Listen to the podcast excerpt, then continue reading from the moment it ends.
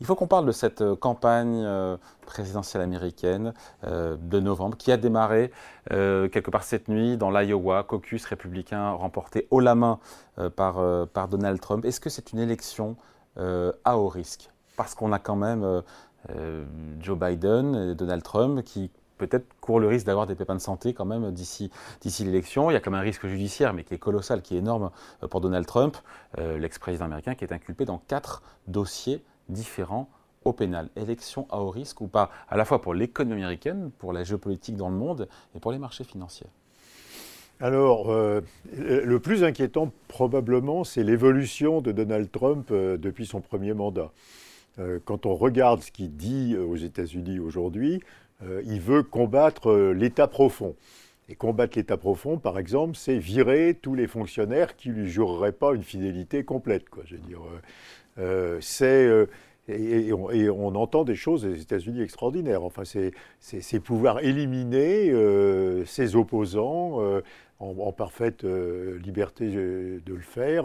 C'est une, violence incroyable du, ton politique aux États-Unis qui est adopté par Donald Trump, qui veut, euh, qui veut régner sans. Est-ce que c'est pas un matamor? Est-ce que c'est pas des propos d'estrade ou est-ce qu'il faut Mais euh, il, est, il, est, curieusement, il est suivi quand même par la majorité des républicains hein, et et, je crois qu'il y aura un régime extrêmement dur aux États-Unis. Il avait, eu déjà des tendances, enfin, il, euh, avait euh, licencié un certain nombre de hauts fonctionnaires. Hein, euh, dans, son premier mandat, mais ça, annonce quand même un second mandat beaucoup plus rude hmm. sur, sur le plan politique intérieur aux États-Unis. Oui, mais après, pardon, euh, du point de vue strictement économique, euh, Donald Trump a eu du succès avec en 2016 ses baisses d'impôts, ses taxes douanières.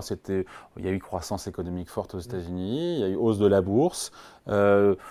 Euh, il pourrait peut-être aller encore plus loin s'il est, est, réélu, mais euh, ces recettes qui ont marché à l'époque, en 2016, elles pourraient marcher encore aujourd'hui? Alors, elle a dit, enfin, Donald Trump en 2016 avait eu l'astuce d'utiliser ce qu'on appelle, la, euh, que, ce, que, les économistes appellent la théorie de la surchauffe. Donc euh, l'économie américaine allait vers le, vers le plein emploi et il a maintenu des politiques expansionnistes, en particulier une politique budgétaire expansionniste. Et ça a provoqué euh, des effets assez favorables sur l'économie américaine, en particulier un redressement de la productivité et un redressement du taux d'emploi. Et je pense qu'il utilisera la, même stratégie, c'est-à-dire euh, il va, il, il va pas, il, va pas dévier des politiques qui, se, qui ont, mis en, qui en place par Biden. Aux États-Unis, le déficit budgétaire c'est 8% déjà. C'est un peu plus de 7% attendu euh, pour cette année fiscale, mais euh, il, probablement il a une marge de manœuvre encore, puisque euh, n'oubliez pas que les États-Unis reçoivent énormément de capitaux de reste du monde. Et la, balance extérieure des États-Unis a une marge d'augmentation de, son déficit. Donc ce ne serait pas une catastrophe économique Non, alors pour, pour l'économie intérieure des États-Unis, ça va être probablement assez favorable, parce qu'il va, il va stimuler, il va faire des aides publiques aux entreprises. Et relancer l'inflation peut-être aussi. Euh, oui, mais euh, c'est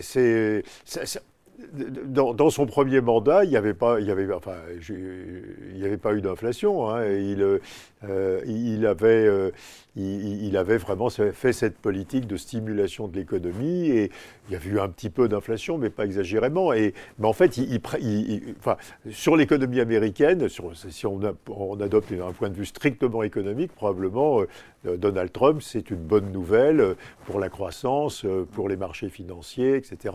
Parce qu'il y aura de public et il continuera les programmes qui ont été mis en place par, par Biden.